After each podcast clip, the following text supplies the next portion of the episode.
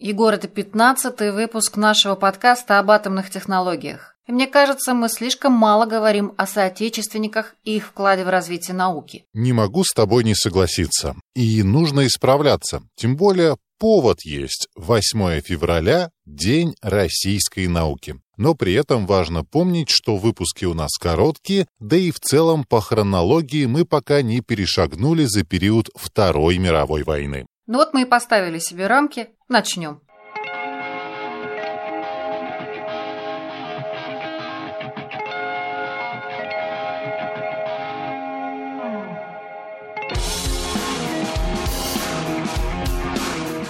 Привет, это подкаст «Объект А».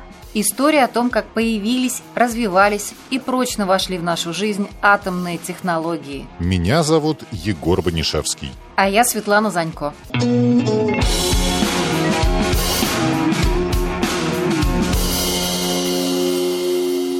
И прежде чем мы начнем, мне бы хотелось вспомнить два обстоятельства. Во-первых, до Второй мировой войны научный мир был довольно открыт. Даже без интернета ученые быстро узнавали о значимых открытиях в своей сфере. Поэтому физики и химики в Российской империи и СССР не могли оставаться в стороне от работ Кюри и Резерфорда и плотно сотрудничали с иностранными коллегами. И второе обстоятельство? На тот момент уран, радий и торий были мало изучены и, говоря современным языком, не было гарантий возврата инвестиций. Более того, и Резерфорд, и Эйнштейн публично заявляли, что как источник энергии уран не подходит, то есть во многом изучение радиации было фундаментальной наукой, поэтому тратить средства на это в условиях Первой мировой, а потом и гражданской войны было весьма рискованно. Забавно, но Владимир Вернадский, вопреки мнению именитых коллег,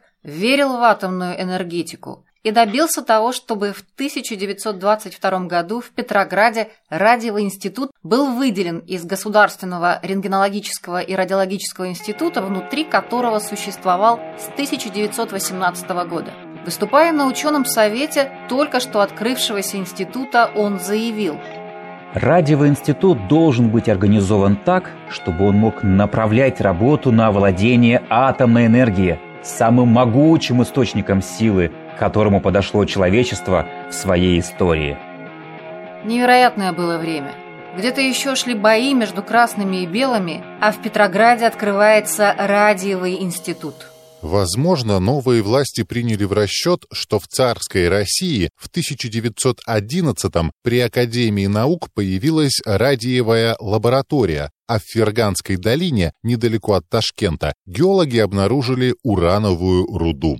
Не будем упускать из вида и тот факт, что рентгеновские аппараты спасли тысячи жизней в боях Первой мировой войны. Наверное, и поэтому правительство выделяло деньги на закупку оборудования за рубежом. Да, именно благодаря одной такой закупке в 1921 в Кембридж попал совсем молодой физик Петр Капица.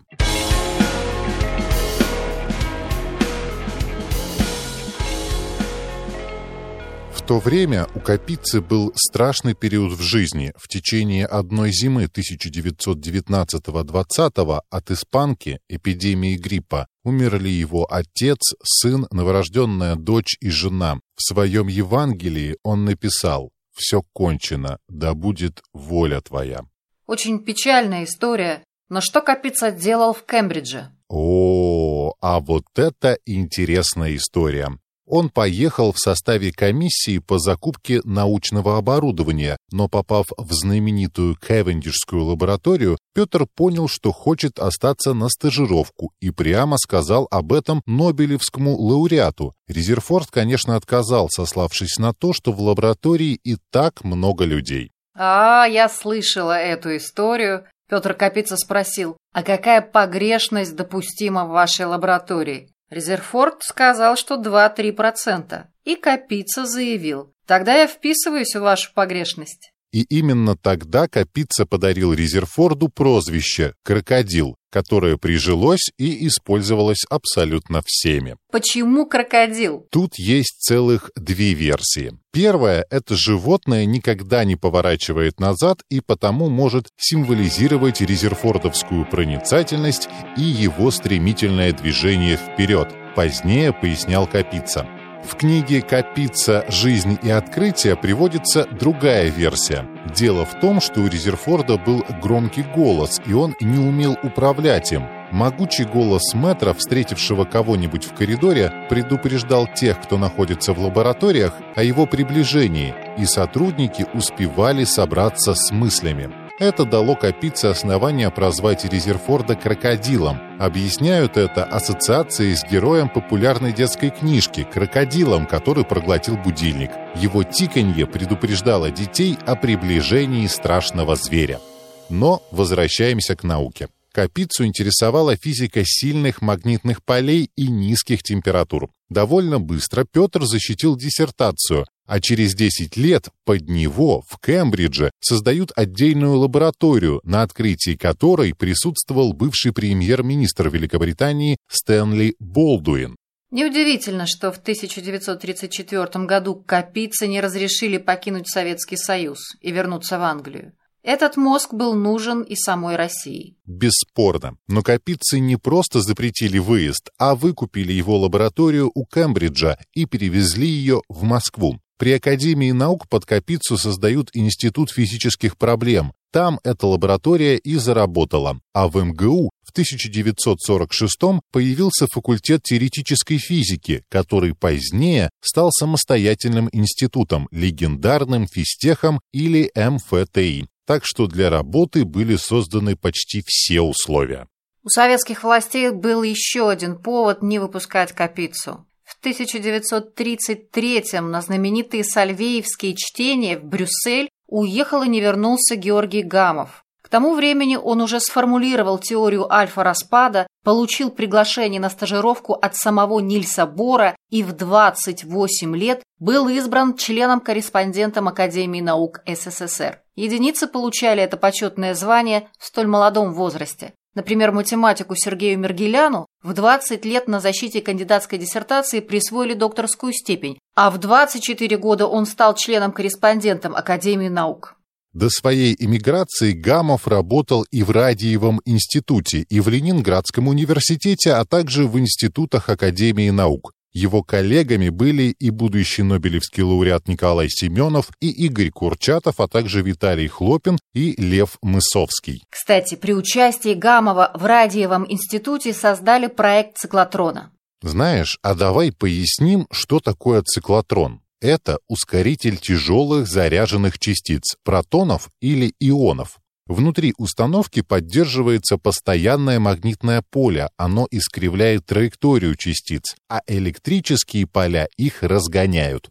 Первый циклотрон создали в США в 1930-м, и с его помощью можно изучать процессы, происходящие с элементарными частицами, а еще получать различные радиоактивные элементы, в том числе и радиофармпрепараты, необходимые для ядерной медицины. В 1932 году к созданию своего циклотрона приступили и в Советском Союзе. Проект представили как раз Георгий Гамов и Лев Мысовский. А основным двигателем процесса был Игорь Васильевич Курчатов. Установку запустили через пять лет, уже без Гамова. И это был первый в Европе циклотрон. Прибор оказался очень кстати. В ядерной физике наступил нейтронный период. Ученые стремились бомбардировать атомы нейтронами, а не альфа-частицами, и наука была на пороге многих открытий. А знаешь ли ты, что именно на этом циклотроне был получен первый советский плутоний? Если говорить честно и откровенно, то нет. Но о плутонии мы обязательно поговорим в одном из следующих выпусков.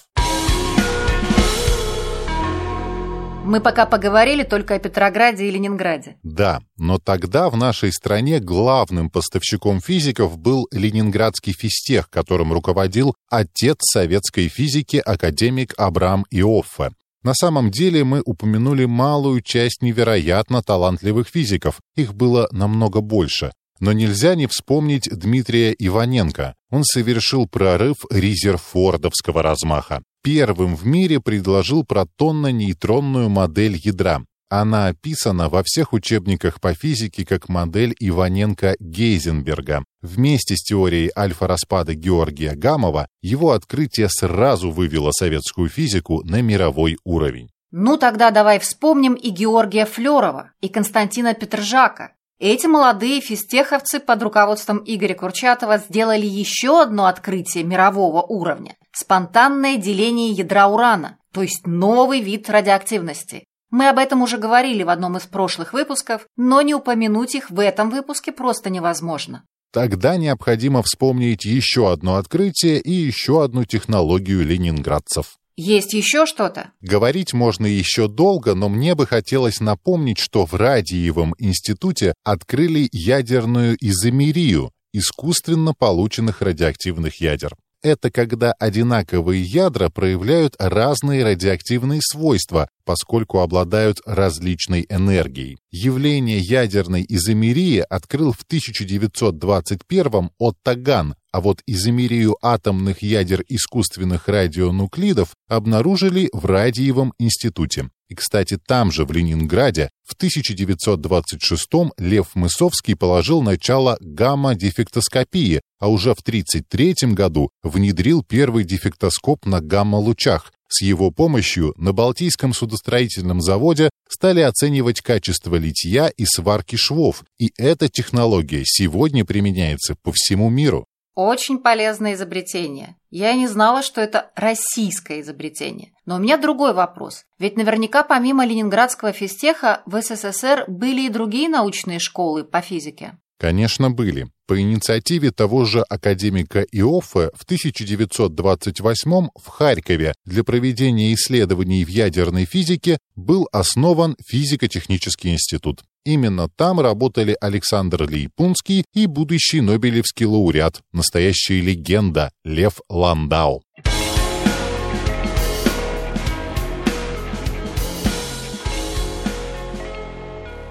Ну и самое главное, именно советские физики доказали возможность использования урана в качестве источника энергии. Юлий Харитон, Ян Френкель и Александр Липунский обосновали возможность протекания в уране цепной ядерной реакции деления. А Яков Зельдович и Юлий Харитон провели расчет критической массы уранового заряда. Обсуждались возможности создания как бомбы, так и реактора для получения энергии. Это были как раз 1939-1940-е годы. Началась Вторая мировая война. Статьи по ядерной физике очень быстро пропали из научных журналов. Многие ученые почувствовали, что эта тишина не к добру. Вот теперь предлагаю нам остановиться. Мы как раз хотели ограничиться довоенным периодом. А вот что было дальше, расскажем в следующих выпусках. Тут нельзя не согласиться, тем более прозвучало слишком много фактов и имен.